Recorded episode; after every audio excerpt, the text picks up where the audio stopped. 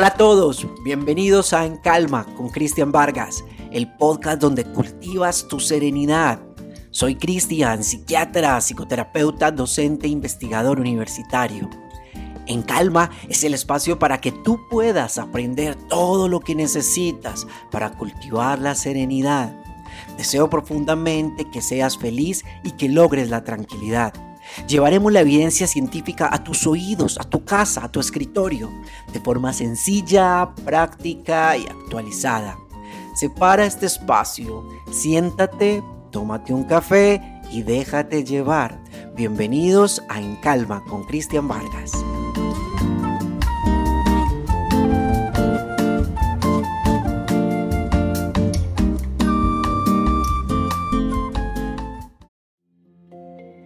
Hola a todos, me alegra inmensamente que estén aquí conectados en En Calma con Cristian Vargas, un espacio de aprendizaje gratuito con mucha calidad y donde trato al máximo de traducir las cosas que voy viendo en los artículos científicos o incluso en lo que voy aprendiendo en los entrenamientos o con los mismos pacientes para que las personas en sus hogares, en su carro, en el transporte público, en cualquier lugar puedan aprender sobre cómo funciona la mente, cómo cultivar la serenidad y cómo lograr la tranquilidad.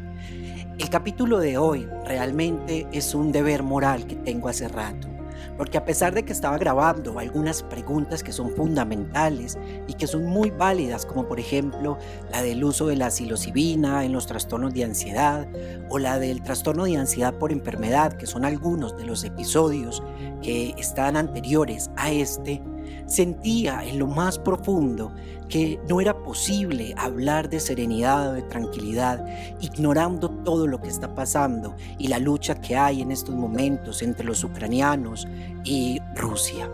Y es un elemento muy importante Hoy vamos a hablar de cómo cuidar nuestra salud mental, qué estrategia aplicar para protegernos, pero también cómo utilizar esta información que tenemos para poder crecer y enriquecer nuestra psiquis. No te muevas porque es yo creo que uno de los capítulos más importantes de esta nueva temporada. Bienvenidos a En Calma con Cristian Vargas, el podcast donde cultivas la serenidad. Yo creo que a todos nos ha pasado.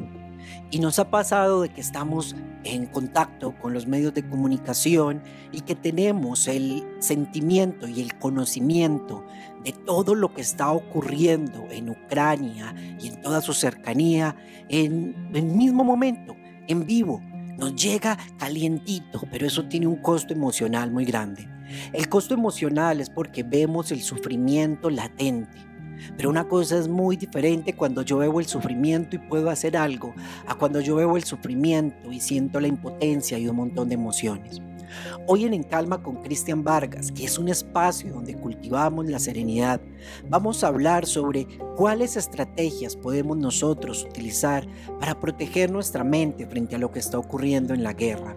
Cómo poder transformar esas emociones que son de valencia negativa y dolorosas en cosas muy positivas como la compasión o incluso como el crecimiento personal. Y para nosotros no es nuevo lo que está ocurriendo, en el sentido de que muchos de nosotros, pronto algunos que son más jóvenes no les tocó, vivimos momentos de guerra, vivimos momentos donde no sabíamos en qué parte de la ciudad iba a estallar la próxima bomba o el carro bomba, y donde veíamos las noticias constantemente o escuchábamos los estallidos en nuestras ciudades, o incluso donde ni siquiera podíamos salir de nuestras ciudades, porque efectivamente todos los pueblos estaban sitiados por grupos armados. Ese sufrimiento quizás nadie nos enseñó cómo irlo procesando. Apenas en el camino empezamos a ver los efectos emocionales que esto podía tener sobre nuestra población. Ahora, si bien no lo tenemos nosotros ahora en carne propia, a pesar de que está ocurriendo y que no salen los medios de comunicación, pero si bien no es el elemento doliente principal de las personas, de las ciudades, de todos los que estamos en estos momentos escuchando este episodio, vamos a mirar cuáles enfoques puedo tener para poder sobrellevar todo lo que hay detrás de la guerra. Porque hay unos efectos directos y unos efectos directos que realmente de pronto no nos van a tocar a nosotros, en el sentido de que los que están más afectados pues son directamente los ucranianos y los rusos.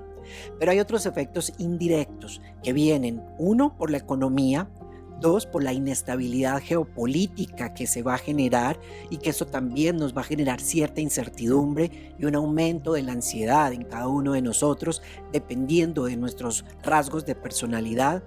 Y hay un tercer elemento donde están los efectos indirectos que es la salud mental. ¿Y la salud mental por qué? Porque nos preguntamos cómo podemos sobrellevar mentalmente todo esto. Y es una pregunta que es muy importante, pues tenemos ese sufrimiento en tiempo real. Hay tres estrategias de las que vamos a hablar en En Calma con Cristian Vargas. Lo primero es las estrategias de protección. Lo segundo es las estrategias de gestión emocional. Y lo tercero son las estrategias de transformación del dolor y aprendizaje. Las estrategias de protección, que son las primeras de las cuales quiero hablar, yo creo que son muy comunes para todos nosotros, porque hemos vivido una época de pandemia con todo lo del coronavirus, donde nos dimos cuenta que podíamos protegernos no solamente con el tapabocas, con el distanciamiento o con muchas de las estrategias como el lavado de manos o la desinfección, sino que también vimos la necesidad de poder poner un filtro a la información que estábamos recibiendo, de tener una distancia de toda la información que recibíamos por los medios de comunicación. En las estrategias de protección, el objetivo es que tú, que escuchas todos los días a la radio o que no te gustan mucho las noticias o que simplemente te informas a partir de redes sociales, evalúes realmente si las fuentes en las que consultas tienen algún tinte más amarillista y tienden a mostrar solamente el elemento de dolor para capturar tu atención y que el neuromarketing pueda venderte. O si realmente la fuente que tú estás consultando es una fuente informativa que da un equilibrio a la información que está obteniendo. Afortunadamente, ahorita con el Internet y con YouTube tenemos la posibilidad de acceder a muchos canales que pueden equilibrar entre información dolorosa e información que es muy enriquecedora para entender ese conflicto. Cada uno de nosotros tenemos que preguntarnos qué tan distantes o qué tan cercanos estamos ante esta información y poder incluso utilizar estrategias como voy a parar durante 48 horas toda la información que sea sobre la guerra que está ocurriendo en estos momentos en Ucrania y después me informaré o no veré noticias durante esta semana, sino que le preguntaré a alguien de mi casa que de pronto se mantiene mucho más informado y que no se afecta tanto. Algunas personas pueden necesitar tomar un descanso mental y no es malo ni se sientan culpables por hacerlo. Parar 24 horas, 48 horas y distanciarse de la información puede ayudarnos a que pueda quitarse la mente, lograr un poco de serenidad y de alguna manera volver a coger energía para interpretar el sufrimiento que está ocurriendo.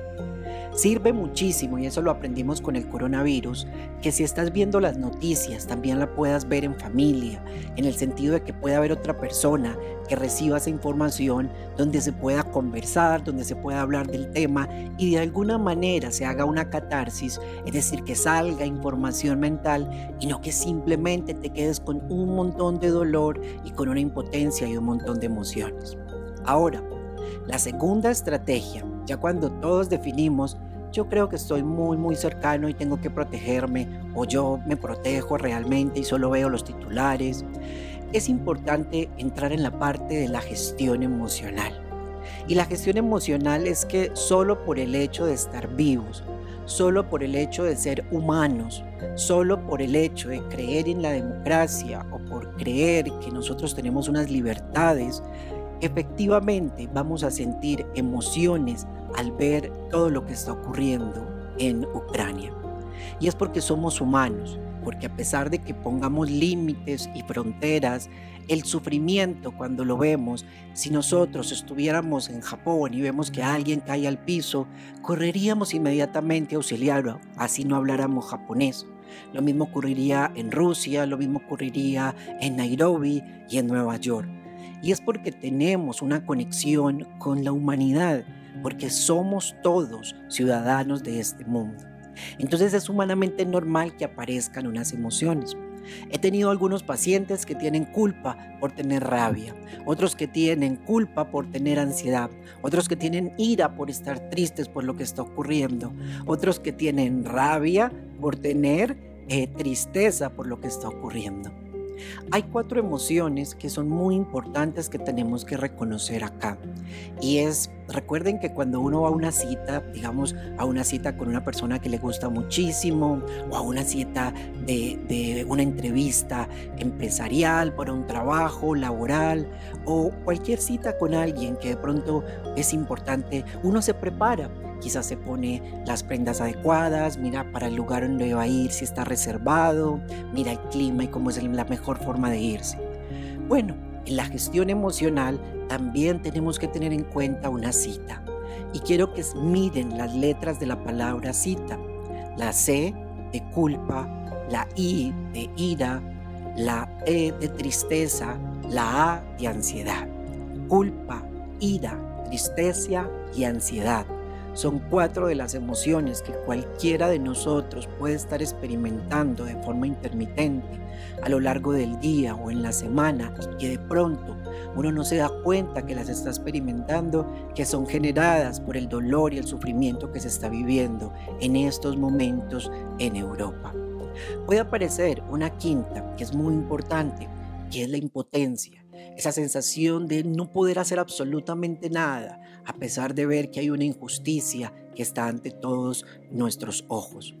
Dependiendo de la emoción que tú estés experimentando, pero puedes experimentarlas todas incluso juntas porque hay un proceso adaptativo normal, es importante utilizar las estrategias. Algunos pacientes me han comentado que sienten culpa por no poder hacer cosas frente a esta situación. Aquí llegamos a un punto importante en el cual nosotros tenemos que preguntarnos realmente qué depende de nosotros y qué no depende de nosotros. Y que si posiblemente tuviéramos las opciones de poder protestar o de poder hacer otras cosas, pues sería oportuno hacerlo también. Por eso las redes sociales se vuelven en un lugar también importante para nosotros, con algunos hashtags o siguiendo algunas personas o colaborando con algunas estrategias digitales, el sentir que nos estamos uniendo ante una posibilidad de defensa, ante una protesta, ayuda también emocionalmente. Finalmente, la ira es una de las emociones que más ha llegado al consultorio y la ira específicamente para el agresor aunque también la ha tenido la ira para las víctimas o para quien está coordinando toda la defensa directamente en Ucrania. Es importante entender, y esto es muy, muy, muy, muy, muy importante, que cualquier persona que tenga una situación emocional de alta intensidad, donde haya una pregunta o donde haya una idea importante, y la defienda como si fuera lo más valioso en la vida, puede caer en el error de polarizar y de defender esa idea y de incluso matar o llevar a la guerra. Esto es muy importante porque aquí es donde empezamos a ver el real aprendizaje que uno puede tener. Así como está en estos momentos Zelensky, Putin, en una discusión y muchos otros dirigentes, nosotros en nuestro día a día por la polarización de las ideas, por defender nuestras ideas como si fueran las cosas más valiosas del mundo, por tener en nuestra mente unos esquemas o unos paradigmas que si no los hacemos tal cual como son, efectivamente no podemos vivir felices. En esa rigidez mental, en esa polarización, es donde se cultiva finalmente la guerra. Por lo tanto, cuando hay ira, pensar que ellos son también esclavos mentales, son analfabetas psíquicos y como nosotros en cualquier momento podremos dar el paso hacia una polarización que lleve a lesionar al otro, pues ellos están metidos en ese juego. Si la tristeza es la emoción que más se ha apoderado de ti y que esa emoción también la normalizamos y la vamos a dejar estar, es importante que conozcas qué cosas energéticamente pueden ayudarte a equilibrar esa tristeza. Distanciarte de la información es una estrategia muy buena, pero también utilizar otras fuentes de energía vital que permitan equilibrar tu tristeza. Porque si estás triste y estás viendo noticias todo el tiempo, pues esto puede llevar o inducirte a un estado emocional más enfermizo o patológico. Si yo estoy triste por esta situación, pero me distraigo, puedo ver algunos programas también que puedan generar emociones positivas, puedo también tener momentos de relajación, hago ejercicio, voy a yoga, comparto con mi familia o veo algunas otras eh, series, otras actividades que no vayan en función de la guerra, puedo compensar mi estado emocional. Y finalmente, una de las emociones que más me ha tocado ayudar a lidiar en el consultorio durante estos días es la ansiedad. Incluso personalmente yo también la he sentido. La ansiedad anticipatoria de qué va a pasar mañana si ya van a llegar a Kiev, qué va a pasar finalmente con la extensión de esta guerra, qué, pasa con toda la gente que está siendo desplazada, será que puedo ayudar o puedo donar algo, cómo ayudo. Es decir, hay una ansiedad normal que todos podemos sentir. Llegar a unos momentos en los cuales nos desconectemos, hagamos respiración diafragmática lenta o incluso algunas de las meditaciones que les he enseñado en En Calma con Cristian Vargas, sirve muchísimo para bajar toda la carga emocional que tiene la ansiedad, en la cual entendemos que por más de que quisiéramos, muchas veces no podemos cambiar las cosas y que efectivamente el soltar y el dejar que el elemento kármico que tiene cada persona, que tiene cada ciudad, o que tiene cada país, de alguna manera vaya fluyendo y que ojalá ellos puedan liberarse de este sufrimiento lo más pronto posible, es una posición en la cual tú, de una manera respetuosa y sin hacerte daño, también puedes tomar una distancia. Ahora, quiero que pasemos hacia el tercer elemento, Hemos hablado inicialmente de la protección y recuérdenlo como los tapabocas, la protección de cómo, de cuánta información estoy recibiendo y de cómo me estoy protegiendo frente a ella. Mencionamos la segunda que era cómo gestionar estas emociones que yo estoy teniendo. Incluso si no eres una persona que lo verbaliza fácilmente, que no lo habla en, mientras estás tomando un café en tu familia o con tus amigos o con tu terapeuta, puede servir mucho la escritura narrativa. Escribir simplemente esa emoción que tienes, esa ira, esa impotencia, dejarla salir y escribir incluso como si nadie fuera a leer ese texto, sin estar preocupado o preocupada porque sea con la mejor caligrafía o con la mejor ortografía, tiene un efecto terapéutico porque permite que puedas identificar cuál es la emoción que estás teniendo y cómo gestionarla de una manera exitosa. Ahora, quiero hablar de un componente, de uno de los tres componentes que a mí me apasiona más. Y me apasiona ¿por qué? Porque realmente si nosotros pensamos que vamos a tener una vida totalmente perfecta, en la cual no va a aparecer ni la enfermedad, ni la quiebra, ni el dolor, ni la vejez, ni la soledad, pues posiblemente estamos comprando un tiquete de sufrimiento para toda la vida. Y lo que hemos aprendido es que la vida tiene todo este montón de altibajos como lo vimos con el coronavirus, las pérdidas, como lo hemos visto con las peleas geopolíticas y ahora como lo vemos con la guerra ante nuestros ojos. Transformar el dolor es una estrategia que va mucho más allá. Ya me protegí, ya pude gestionar y expresar algunas de las emociones, pero ahora aquí le estoy poniendo un sentido al sufrimiento. Estoy diciendo que esto que estoy viviendo también tiene un sentido, una razón y que con ello yo voy a aprender también algo realmente vital. Hay un aprendizaje vital a partir del sufrimiento. Una de ellas es cómo cultivar algo que llamamos la compasión que no es lástima como la vemos nosotros en Occidente, sino que es esa apertura emocional o esa emoción en la cual yo deseo arduamente, de la manera más sincera y profunda, que las otras personas sean liberadas de todo sufrimiento que están viviendo y que puedan salir de esa esclavitud mental. Algunas personas que tienen digámoslo así, unas creencias religiosas y que piensan que a partir de la oración o que piensan que a partir de la meditación pueden transmitir o energías o pueden ayudar a gestionar con un ser superior eh, el, parar esta guerra, también eso sirve como una estrategia, una estrategia psicológica importante.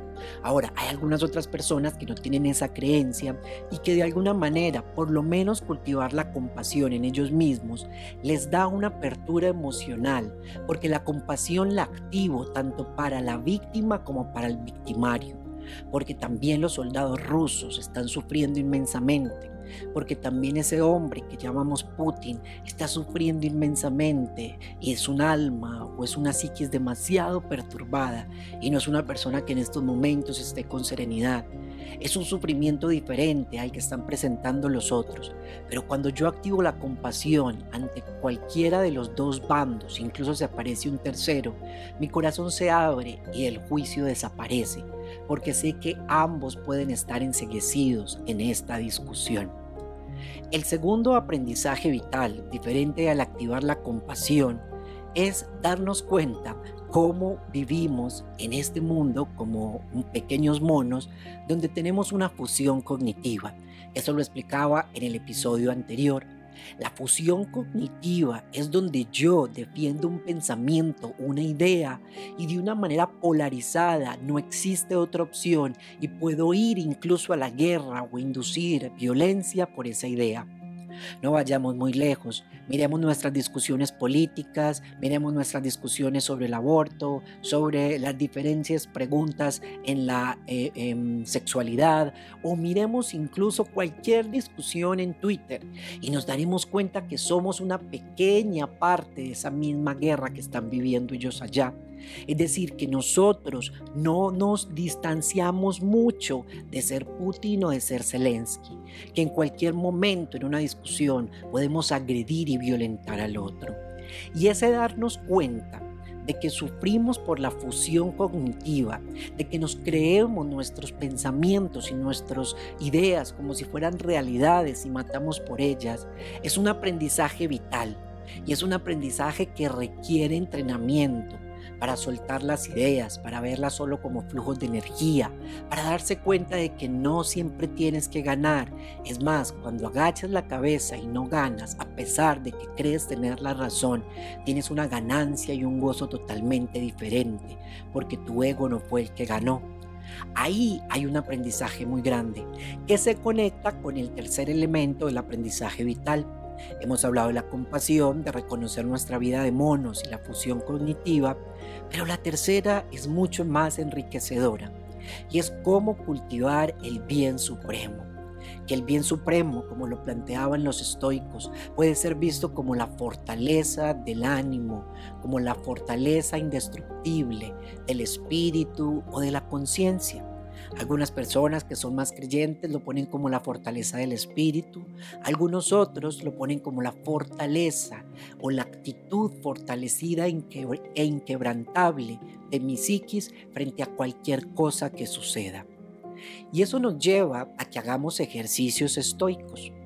Una pregunta sería, ¿qué pasaría si en estos momentos tu ciudad, donde estás, donde vives, donde compras las cosas, fuera la ciudad que estuviera cercada por un país vecino, ¿qué harías en ese momento?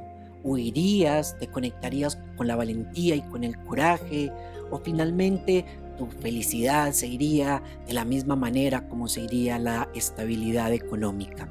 Y esto es muy importante porque la estabilidad geopolítica y económica de los países y de las ciudades también es algo prestado y si alguien no entiende el concepto de que todo es prestado, permítame invitarlo o invitarla a que escuche mi libro Todo es prestado.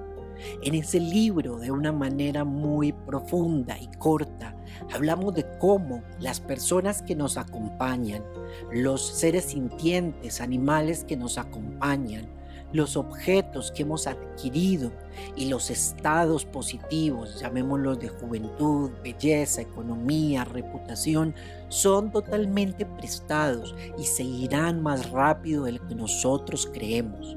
y la fortaleza de mi espíritu no puede depender de ellos.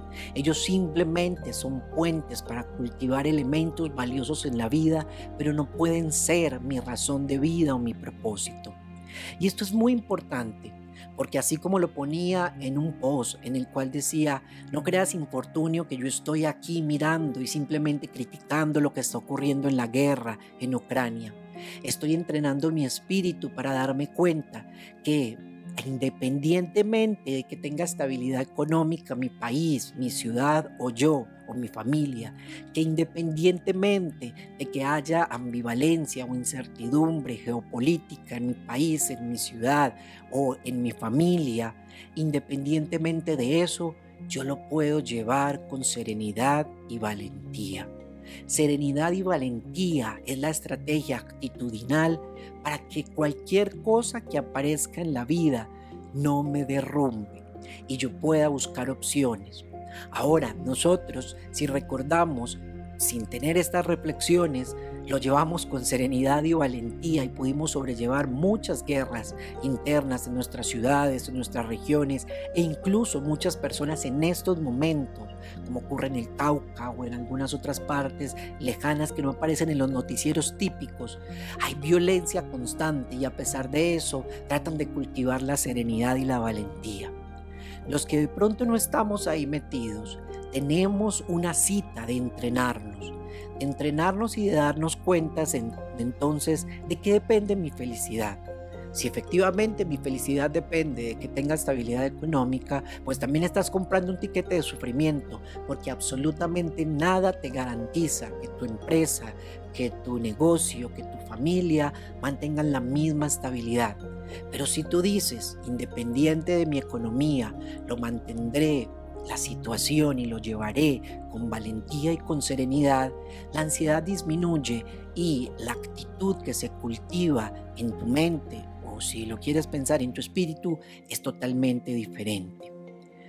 Aquí cerramos con algo muy importante y es con el cuarto aprendizaje que tenemos vital en el cual estamos transformando este dolor en enriquecimiento y crecimiento personal.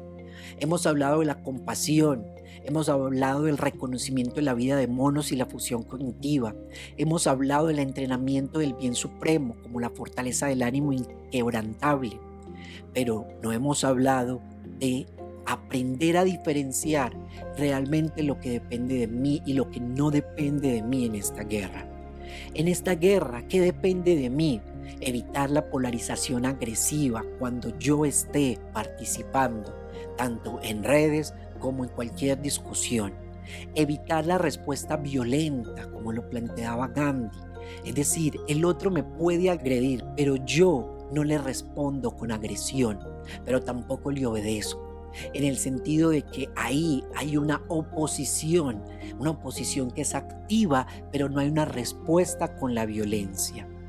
Permitir la existencia del conflicto dialéctico es decir, que también el hecho de que yo piense que estoy apoyando el aborto y que otros piensen que no lo están apoyando, ambas hipótesis sobre la mesa son iguales de valiosas. Y no estoy polarizando hacia ninguna de ellas, solamente estoy mostrando que una tesis y una antítesis, que serían cosas que deberían eliminarse y ganar una de ellas, no necesariamente tienen que ser eliminadas, que es lo que nos ha enseñado la política o lo que nos han enseñado con las polarizaciones, con el fútbol o un pensamiento muy, muy rudimentario. tiene que ganar uno y el otro queda, eh, digámoslo así, como un gran perdedor. Para nada, puede estar la coexistencia de dos o tres ideas totalmente conflictivas o contrarias, pero pueden mantenerse sobre la mesa con respeto y negociación. Reconocer y entrenar tu mente sí depende de ti. Poder tomar la decisión si me quedo todo el tiempo pegado o pegada a Netflix, si efectivamente me da pereza hacer ejercicios mentales, si incluso ni siquiera cultivo mi cuerpo, pues posiblemente va a ser muy difícil para ti sobrellevar los momentos donde la vida te va a poner retos, donde va a aparecer la vejez, donde va a aparecer el dolor, la enfermedad, la soledad, donde va a aparecer la muerte, donde van a aparecer los elementos que son humanamente normales en una vida y que no nos preparamos y que nos hacemos los ciegos ante ese montón de cosas que ocurren y que son necesarias que ocurran en nuestras vidas porque es lo que nos hace ser humanos. Y finalmente cerramos identificando cuál es el real origen del sufrimiento de los humanos. Y nos damos cuenta que independientemente de la guerra y del ganador, todos ellos están sufriendo en su mente. ¿Por qué? Porque están defendiendo algo como si fuera una realidad. Ojalá que esta reflexión por lo menos te sirva para que la próxima vez que estés a punto de insultar o de acabar con el otro en las palabras y en la discusión o de mandar un mensaje para herir al otro, porque estás defendiendo algo, logres hacer un freno y te des cuenta que la distancia que estás teniendo para convertirte en un Putin o en cualquier otro agresor es muy cortita y que cualquiera de nosotros podemos convertirnos en un agresor o en el generador de una guerra. Ojalá que todos podamos cultivar la serenidad y que podamos sobrellevar este dolor tan grande que estamos viviendo como humanos de alguna manera más sana. Y recuerda los tres elementos. Me protejo, gestiono mi emoción y finalmente transformo y aprendo del dolor. Muchas gracias por estar aquí conectado en el calma con Cristian Vargas y por favor comparte este episodio. Muchas otras personas que no tienen acceso a un psiquiatra, que no pueden pagar una cita con un psicólogo.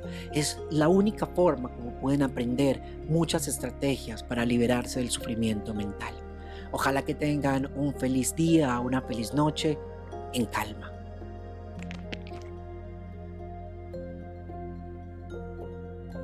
Oye, ¿qué esperas para bajar los libros gratuitos? Todo es prestado y vida de monos. Muchas personas ya se han beneficiado de ellos. Ve a nuestra página www.serenityworkshop.com y en la sesión Libros del autor los pueden bajar sin ninguna restricción. Anímate y empieza a leerlos ya.